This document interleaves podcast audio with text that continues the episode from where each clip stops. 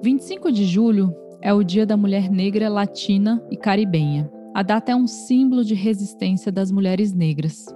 A Lei número 12.987 de 2014 foi sancionada como o Dia Nacional de Teresa de Banguela e da Mulher Negra. Teresa de Banguela é símbolo de luta e resistência do povo preto. Foi uma líder quilombola, viveu durante o século XVIII.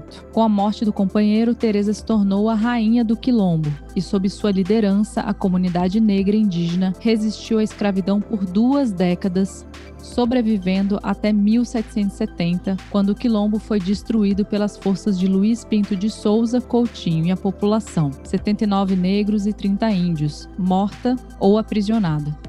Resistir, construir e avançar são verbos que as mulheres negras carregam consigo historicamente. Da luta contra a escravidão aos tempos atuais, elas fazem a micro e a macroeconomia girar.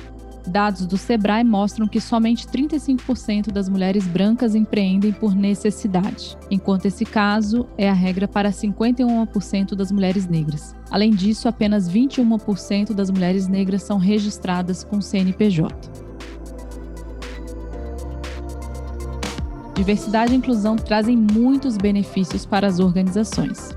Eu sei disso porque atuo como especialista há mais de 10 anos mas percebi que no momento que estamos vivendo hoje, precisamos mais do que nunca de lideranças conscientes e sensíveis com as próximas gerações e com um planeta sustentável que priorizem a dimensão humana, além da econômica, a dimensão coletiva acima da individual. Então esse podcast é para dividir com você essa experiência e vou trazer convidados que considero muito relevantes para o momento atual. Espero que vocês gostem dessa conversa e vamos aprender juntos como construir um mundo com mais justiça social social e equidade.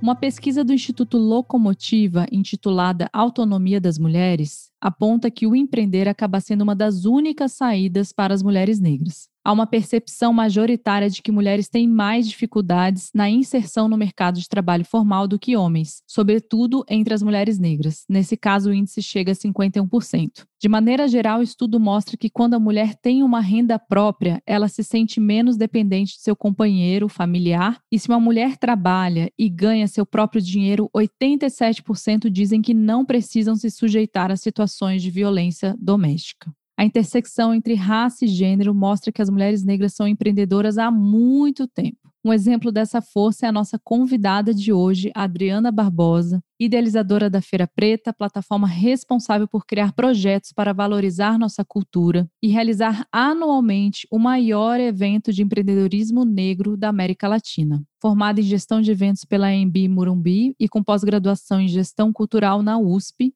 em 2017, ela foi premiada em Nova York e entrou para a lista dos 51 negros com menos de 40 anos mais influentes do mundo pelo Most Influential People of African Descent, o MIPED. Além dela, só outros dois brasileiros entraram para a lista, como Lázaro Ramos e a Thaís Araújo. Hoje ela comanda o Afro Hub, workshop de redes sociais para negócios, o Afrolab, programa de formação de microempreendedores de várias partes do país. Vamos conversar com Adriana Barbosa, autora do livro Preta Potência, como a resistência e ancestralidade me ajudaram a criar o maior evento de cultura negra da América Latina, que saiu agora pela HarperCollins.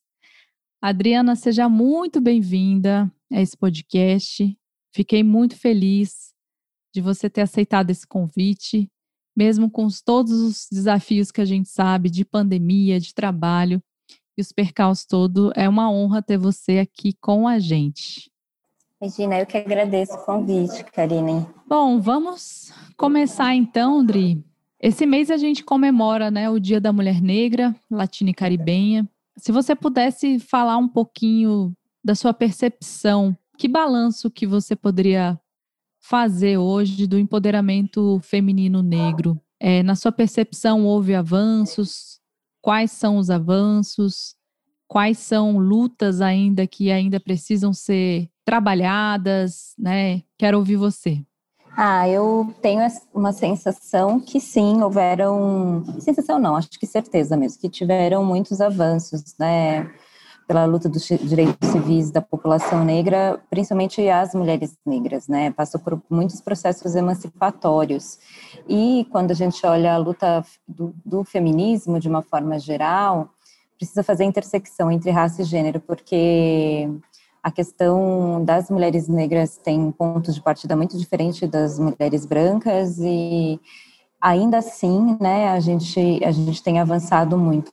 Quando você pega os dados, apesar da mulher negra estar na base da pirâmide, né, a última camada, mas elas têm, acaba tendo um nível de escolaridade maior que os, que, que os homens negros, né, ela, no ambiente, no mercado de trabalho, elas têm mais processos de inclusão, no empreendedorismo negro, elas são maioria, então, tem muitas coisas que eu tenho certeza que as mulheres negras avançaram, embora sim tenham coisas para mudar, né? Se a gente ainda continua na base da pirâmide com, com disparidades, é sinal de que, apesar de, de ter coisas para celebrar, ainda há muito que precisa ser feito, né? E falando um pouco sobre o resgate né, da história das mulheres negras, por exemplo, a gente trouxe aqui na abertura falando sobre a história né, da Teresa de Banguela, e 2014, né, foi, é um marco, né, né foi sancionada a lei para ser essa data histórica de visibilidade é, das mulheres negras, né, que a gente sabe que ao longo de séculos foram invisibilizadas. Como que você vê esse resgate, né, da história dessas mulher, das mulheres negras, né? Você percebe que existe hoje mais visibilidade? É, como que você se percebe também dentro do movimento negro, entre vocês, mulheres? As mulheres negras são mola propulsora do, dos processos emancipatórios, né, dos direitos civis. É, a data, né, ela, ela é um marco, não só para as mulheres do Brasil, mas ela é uma, uma data com um olhar para a América Latina e cada vez mais há uma conexão entre mulheres na América Latina que tem feito muitas coisas para trazer essa questão do, do, do, empoderamento das mulheres, né?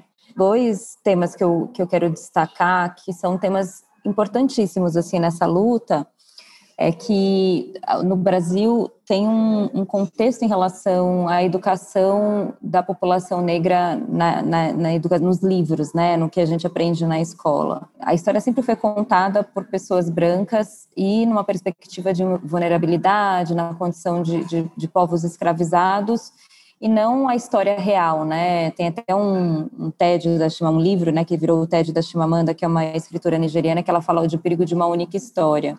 E um dos fatos que aconteceu nos últimos anos é que as mulheres negras, elas têm se apropriado dessa parte da escrita, né? E a, e a gente hoje consegue contar as histórias, as nossas histórias em primeira pessoa. Então, e é esse processo de, de domínio, né, na, na área da literatura, ao fazer, ao escrever livros, né, Conceição Evaristo, Sueli Carneiro, Cida Bento, Jamila Ribeiro e tantas outras, ajudou para que tivesse outros processos de fortalecimento identitário de outras mulheres negras. Então, isso foi um fato importantíssimo. Outro fato importante é a questão do empreendedorismo. As mulheres negras, o ponto de partida das mulheres negras no empreendedorismo se dá desde o processo é, Brasil-Colônia, né, no processo da escravidão e pós-período da abolição. Então, as mulheres negras foram as primeiras empreendedoras, né, no Brasil. Isso é um fato marcante, né, tanto que os dados do Sebrae falam que na categoria microempreendedor individual é, formado, é sobretudo é formado pelas mulheres negras, né, a grande maioria do, dos microempreendedores do Brasil. E no contexto da pandemia, as micro e pequenas empresas foi que, que conseguiu segurar né, a economia, né? Mulheres negras contratam mais mulheres negras, entendeu? Então, são dois fatos que eu quero destacar, assim, dessa, desse processo emancipatório da luta das mulheres negras no Brasil. Elas têm marcha das mulheres negras que, que fizeram, trouxeram muitas, muitas pautas, muitas transformações, tem inclusão de mulheres negras, CEOs negras, é, tem muitas coisas. A própria, a própria lei 10.639, né, que cria obrigatoriedade na rede de ensino fundamental, muitas mulheres negras encabeçaram do, na, na, perspectiva das políticas públicas. E quando você olha é, do ponto de vista né, do, do, do, governo, mulheres negras assumindo posições de poder no governo, né, na Câmara, né, na prefeitura, você consegue ver mais mulheres negras do que homens negros. Então, Eu acho que está aí uma prova, né, de que, de que as mulheres negras têm liderado muitos processos. Mesmo a questão do consumo, né, da visibilidade do consumo, a transição capilar das mulheres negras modificou a indústria de, de, de produtos para cabelo no Brasil, do reconhecimento da textura do cabelo crespo. Então, muitas coisas foram endereçadas pelas mulheres, entendeu? Isso que você traz é, é muito importante, a história ser contada por outras lentes, né? E quando você fala, né, sobre a questão da literatura, né, quando você traz as lentes né, do empreendedorismo. E a gente sabe que, ao mesmo tempo, ainda existem muitos avanços né, para que, de fato, as mulheres negras elas ocupem espaços de poder e de maior influência. Olhando assim hoje dentro, por exemplo, das organizações, né? A gente sabe que, né, desde o ano passado, né, é, se intensificou as ações intencionais em função do movimento Black Lives Matter. Recentemente, né, você foi uma das participantes que está também no pacto né, é, do SG pela equidade racial. Eu queria que você pudesse falar um pouco para a gente como que você vê isso dentro das organizações. Como que a gente consegue avançar ainda mais rápido? Porque quando a gente olha né, há décadas atrás, falando pelo contexto das mulheres em geral, não necessariamente só com a lente de raça, a gente sabe que as mulheres em conselhos, né, em conselhos, na, em quadros executivos, foi um processo extremamente lento. Quando a gente olha esses movimentos acontecendo dentro das organizações, é, você acha que agora a gente vai conseguir acelerar o processo de fato de uma maior justiça racial dentro das empresas? Ah, eu acho que esse contexto ele está mudando, né? Ainda passos lentos, né? Mas eu acho que a gente tem muitos, muitos avanços, né? Eu sempre falo que tem coisas que a gente precisa celebrar, porque o Brasil hoje é uma referência pela luta dos direitos civis, pela essa questão da inclusão da diversidade dentro do contexto corporativo, é uma referência para países da América Latina, entendeu? Então, seja né, ações afirmativas na questão da, das políticas públicas, como a cota nas universidades, seja no ambiente corporativo, né, essa questão da equidade racial dentro das empresas. Agora, é, avançou muito, mas a gente precisa acelerar esse processo, porque a luta é, é árdua e é, é longa, né? A gente está falando de mais de 300 anos de, de escravidão, só 134 anos pós-período da abolição. Então, muito tempo, né, né, numa condição ruim e pouco tempo de transformação, entendeu? E agora que, que isso está acontecendo, precisa acelerar esse processo, né? não dá para as empresas só falar de diversidade, ela precisa de fato viver a diversidade, né? É, e eu, eu não gosto muito da palavra diversidade, que às vezes eu acho meio perfumaria, entendeu? Quando você fala de Marketing, né? É, você não se aprofunda, você não inclusão, diversidade, empoderamento, representatividade. Eu falo, tá, são palavras importantes, mas e se a gente fosse mais a fundo, entendeu mesmo? Nessas questões, né? Então acho que ainda tem um caminho para percorrer, embora tem coisas que também a gente pode celebrar, sabe? Você veio, né, de uma família, né, de mulheres negras fortes. Como que você acredita que essa geração futura que está vindo, por exemplo, você tem uma filha também, você acredita que as próximas gerações, elas, como que elas vão lidar com as questões de busca por mais justiça racial, né? Eu queria que você contasse um pouco da sua história, né, na, na perspectiva da linhagem das, das mulheres negras é, da sua família e como que você vê as futuras mulheres negras é, dentro do nosso país ocupando esses espaços de poder. Cara, é, eu sou a quarta geração, minha filha é a quinta geração dessa linhagem de mulheres, né? Eu fui educada por mulheres negras. A característica da minha educação é uma educação ligada ao matriarcado, ou seja, mulheres à frente, né? Mulheres chefes de família. E as superações que a gente tem nessa questão de raça, ela é transgeracional, né? O que a minha avó viveu, o que minha bisa viveu, o que a minha mãe viveu é muito diferente do que eu vivi, do que minha filha está vivendo agora. Minha filha, ela muito novinha, ela já se reconheceu uma menina preta, ela já se pintava preta, ela, ela a questão do cabelo para ela é uma coisa muito não falem do cabelo dela, não coloquem a mão no cabelo dela porque é, é o que ela mais sente orgulho nela. Então, e eu fui me reconhecer uma mulher negra na Feira Preta antes, um pouquinho antes assim, eu demorei muito para me enxergar como uma mulher negra. A minha mãe fez transição capilar na Feira Preta. Olha só. Então, são saltos quânticos geracionais, entendeu? A gente fala de dinheiro hoje, a geração agora fala de dinheiro, a geração de 19, 20 anos, fala de dinheiro numa perspectiva muito diferente da geração da minha mãe, da minha avó. Por isso que tem tanto sucesso é, os influenciadores digitais que falam sobre educação financeira, porque para a gente era um tabu falar, né, de, da questão financeira. Então tem saltos quânticos aí é, geracionais, transgeracionais em relação aos avanços da população negra, entendeu? A geração de agora, ela tem um outro chip é um chip muito diferente de quando, sabe, quando eu era adolescente, quando eu tinha 20 anos, quando eu comecei a Feira Preta, entendeu? E que bom, né? Porque é isso. É, eu tenho essa percepção muito semelhante à sua nesse sentido. É, parece que para essa próxima geração as discussões que a gente faz não fazem sentido, né? Quando eu digo assim, eu vou dar um exemplo. Hoje a gente ainda discute, obviamente, as questões relacionadas a espaços, por exemplo, de ocupação das pessoas trans, né, as travestis, por exemplo.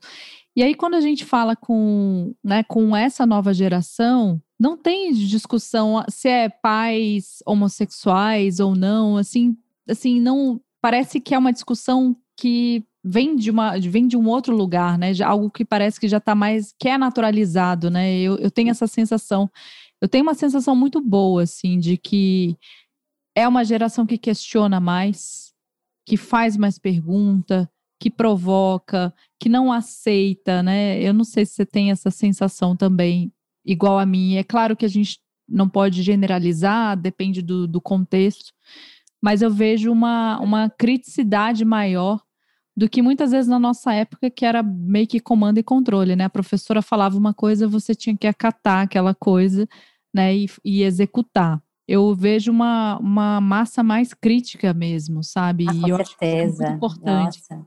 Mudou muito, tem muita massa crítica hoje. O mercado é outro, o mercado de consumo é outro por conta dessa massa crítica. E essa questão da diversidade nas empresas mudou pela questão do capital, do consumo. Né? Porque as empresas começaram a falar, não, essa marca não me representa, eu não quero comprar de uma marca racista, eu não quero comprar de uma marca que não comunica comigo. E aí a lógica da inclusão, da diversidade começa a mudar, mas influenciado pela força do capital. Então, essa questão dos direitos civis, das causas ativistas, ela é, da, é um grito da sociedade civil, por uma criticidade, entendeu?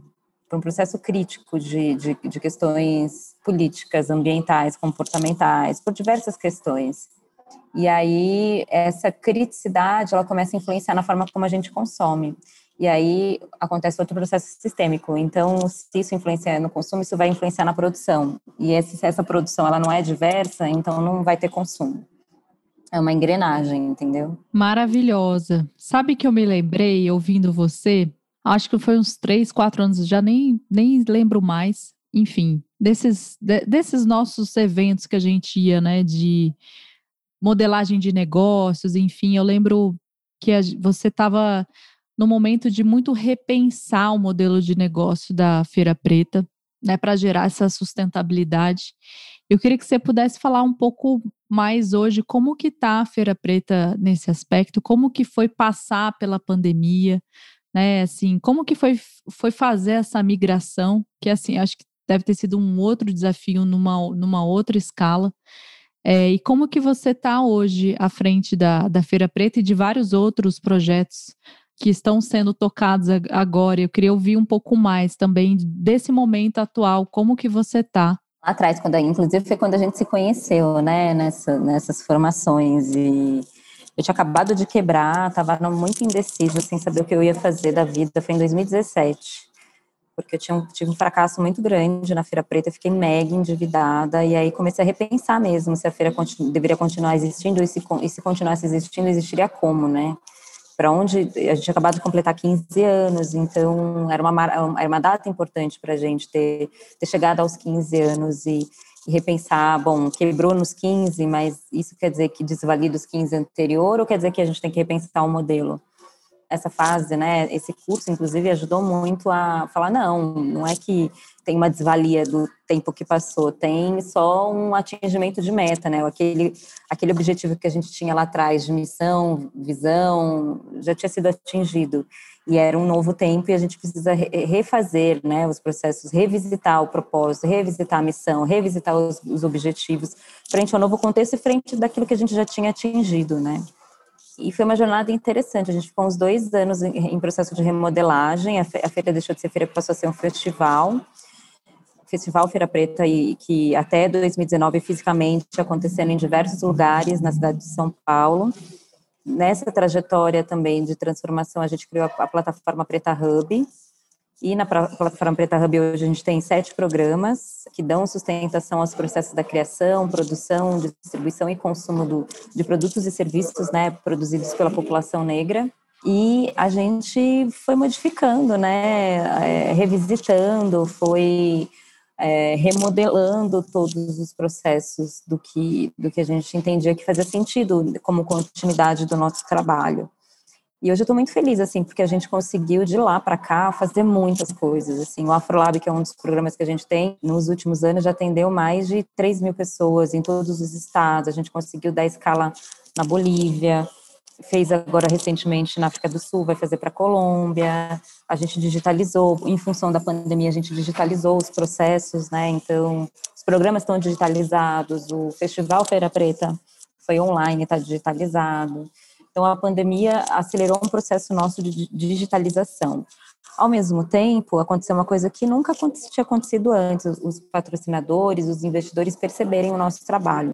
Acho que por conta da vulnerabilidade, né, de colocarem a lente de que a pandemia só reforça a desigualdade e essa desigualdade tem cara e cor e essa cor é preta, né? Fez com que as empresas olhassem a base da pirâmide, olhassem de uma outra maneira. Tanto que os projetos que mais conseguiram ter sucesso, êxito, foram projetos ligados à ajuda humanitária, com tecnologias e sistemas desenvolvidos por pessoas que, que, que viviam do, do, na margem, do outro lado da ponte.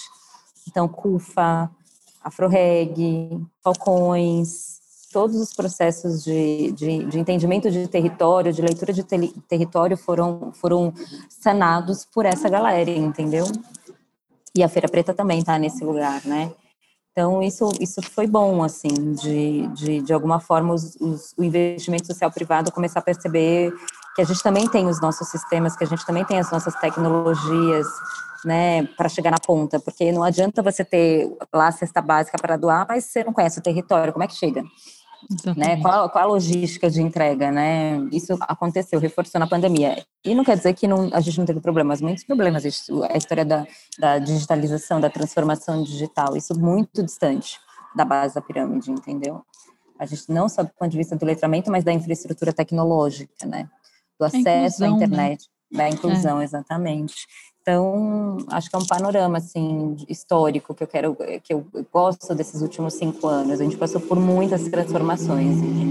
Achei muito interessante isso que você falou. É, quando você trouxe a CUF, enfim, trouxe outros movimentos que foram esses movimentos de base é, que permitiram fazer a roda da economia girar. Você percebeu nesse contexto de pandemia ainda está percebendo talvez essa maior união entre as associações, né? Como você percebe hoje o movimento negro dentro desse contexto, né? Da gente estamos falando aqui é, de um contexto de apoio, né? De, de autocuidado, de acolhimento.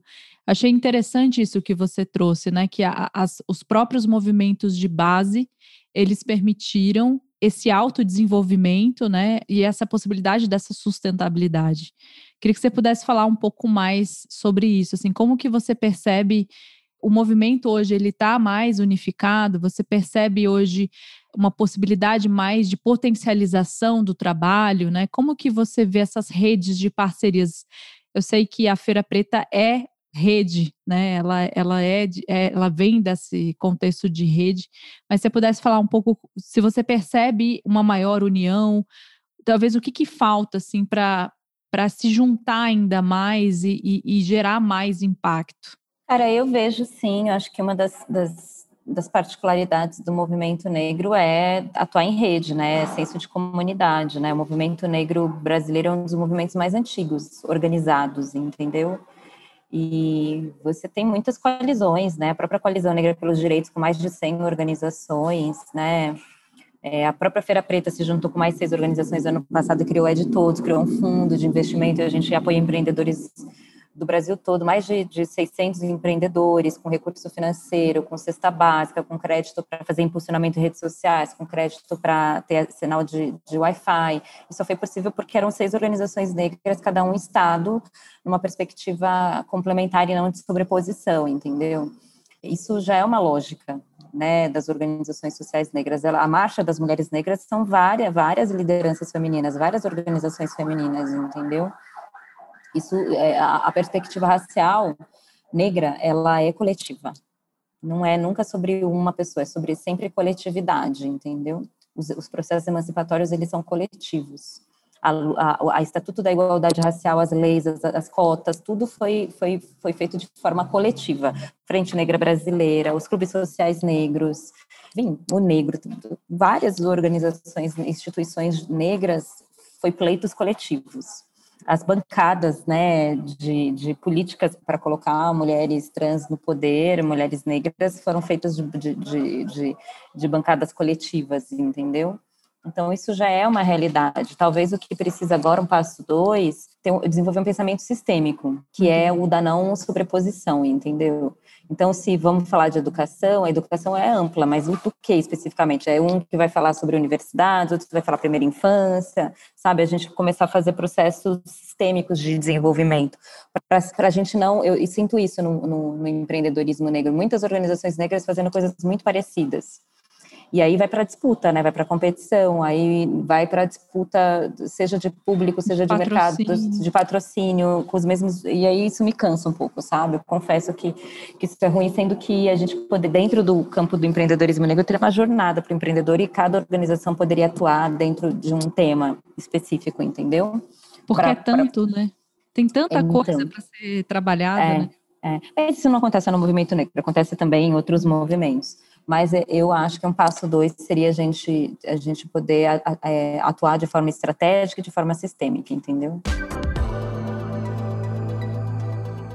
É, Dri, queria que você falasse um pouco sobre o livro, né, o Preta Potência. Se você pudesse falar um pouco do quais são os destaques, né, do livro Preta Potência, como a resistência e ancestralidade né, te ajudaram a criar o maior evento da, da cultura negra da América Latina, pudesse contar para né, a nossa audiência um pouco sobre o livro, onde já está à venda também, inclusive para as pessoas que estão aqui tiverem interesse e comprarem também. Como que foi esse processo dessa, dessa escrita e como que isso está hoje? Já está disponível nas livrarias? Conta um pouquinho mais. É interessante a história do livro, porque esse ano a gente completa 20 anos de Feira Preta e, e eu tenho uma amiga que ela sempre falava, Adriana, você precisa escrever as memórias da Feira Preta, né?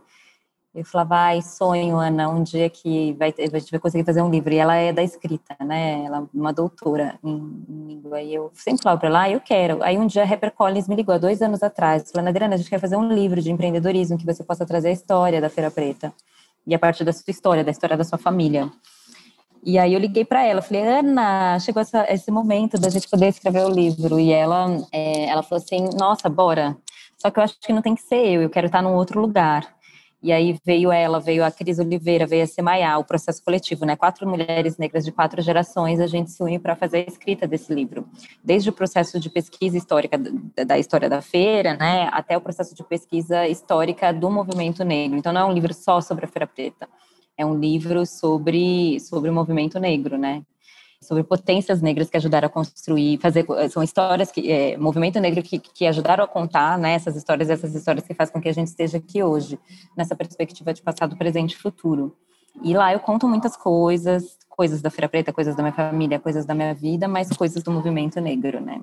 Ele hoje está tá disponível na Amazon, mas também está disponível na Livraria da Tarde, que é uma livraria super charmosa que tem em São Paulo, na Vila Madalena, mas que também ela tem, tem venda online. E, e, a galera tem curtido, assim, tem recebido vários depoimentos pelo Instagram de galera que tem comprado e tem devorado e falado, ah, então, a leitura tá gostosa, uma leitura fácil, e, e, é um livro didático que dá pra gente aprender, e que eu me conecto, as histórias me conectam. Então, recomendo. Se você não leu, eu recomendo, Karine. Ai, maravilhosa. Olha, eu vou, eu vou adquirir o meu, mas vai ter que ter autógrafo, hein, Indri? Ah, com certeza. Amada, estamos já finalizando aqui essa troca. É, é, sempre é maravilhoso te ouvir, né? Uma mulher com tanta bagagem, repertório, assim, é, é muito legal, assim. Eu aprendo muito com você, ouvindo você. Você também virou aí uma personagem de história em quadrinhos pelas mãos do Maurício de Souza. É, como que foi para você virar essa personagem? Ai, foi emocionante, que minha filha é uma apaixonada pela uhum. Milena, né? Pela Milena, que é a personagem negra da, da turma da Mônica. E quando ela viu, ela falou, mamãe, não acredito. Então foi, foi legal, né? Trazer essa ludicidade no universo infantil, entendeu? Principalmente para uma referência para as crianças, né? Tanto que hoje no nosso marketplace eu revendo as bonecas da Milena, fiz roupa para as bonecas, que revendo legal. produtos para cabelo. Sou uma representante, né? a gente faz uma revenda dos produtos da Milena. Então, acho legal. Acho, eu fiquei muito emocionada. Amada, é, se você, para a gente fechar, uma mensagem final que você queira deixar aqui para nossa audiência, algo que você queira reforçar, para a gente fechar aqui com chave de ouro. Ah, eu queria agradecer, Karine, essa, essa nossa prosa, né? A gente está sempre se encontrando compartilhando desse ecossistema, né, de empreendedorismo e dizer para quem está ouvindo a gente para se manter firme. A gente tem passado por tempos muito difíceis, doloridos, né, mas para a gente não perder a fé, né, se manter resiliente, que tudo isso vai passar, a gente se manter unido, manter o nosso processo de autocuidado, não ficar cobrando que tem que fazer tudo, ser criativo, ser potente, ter performance.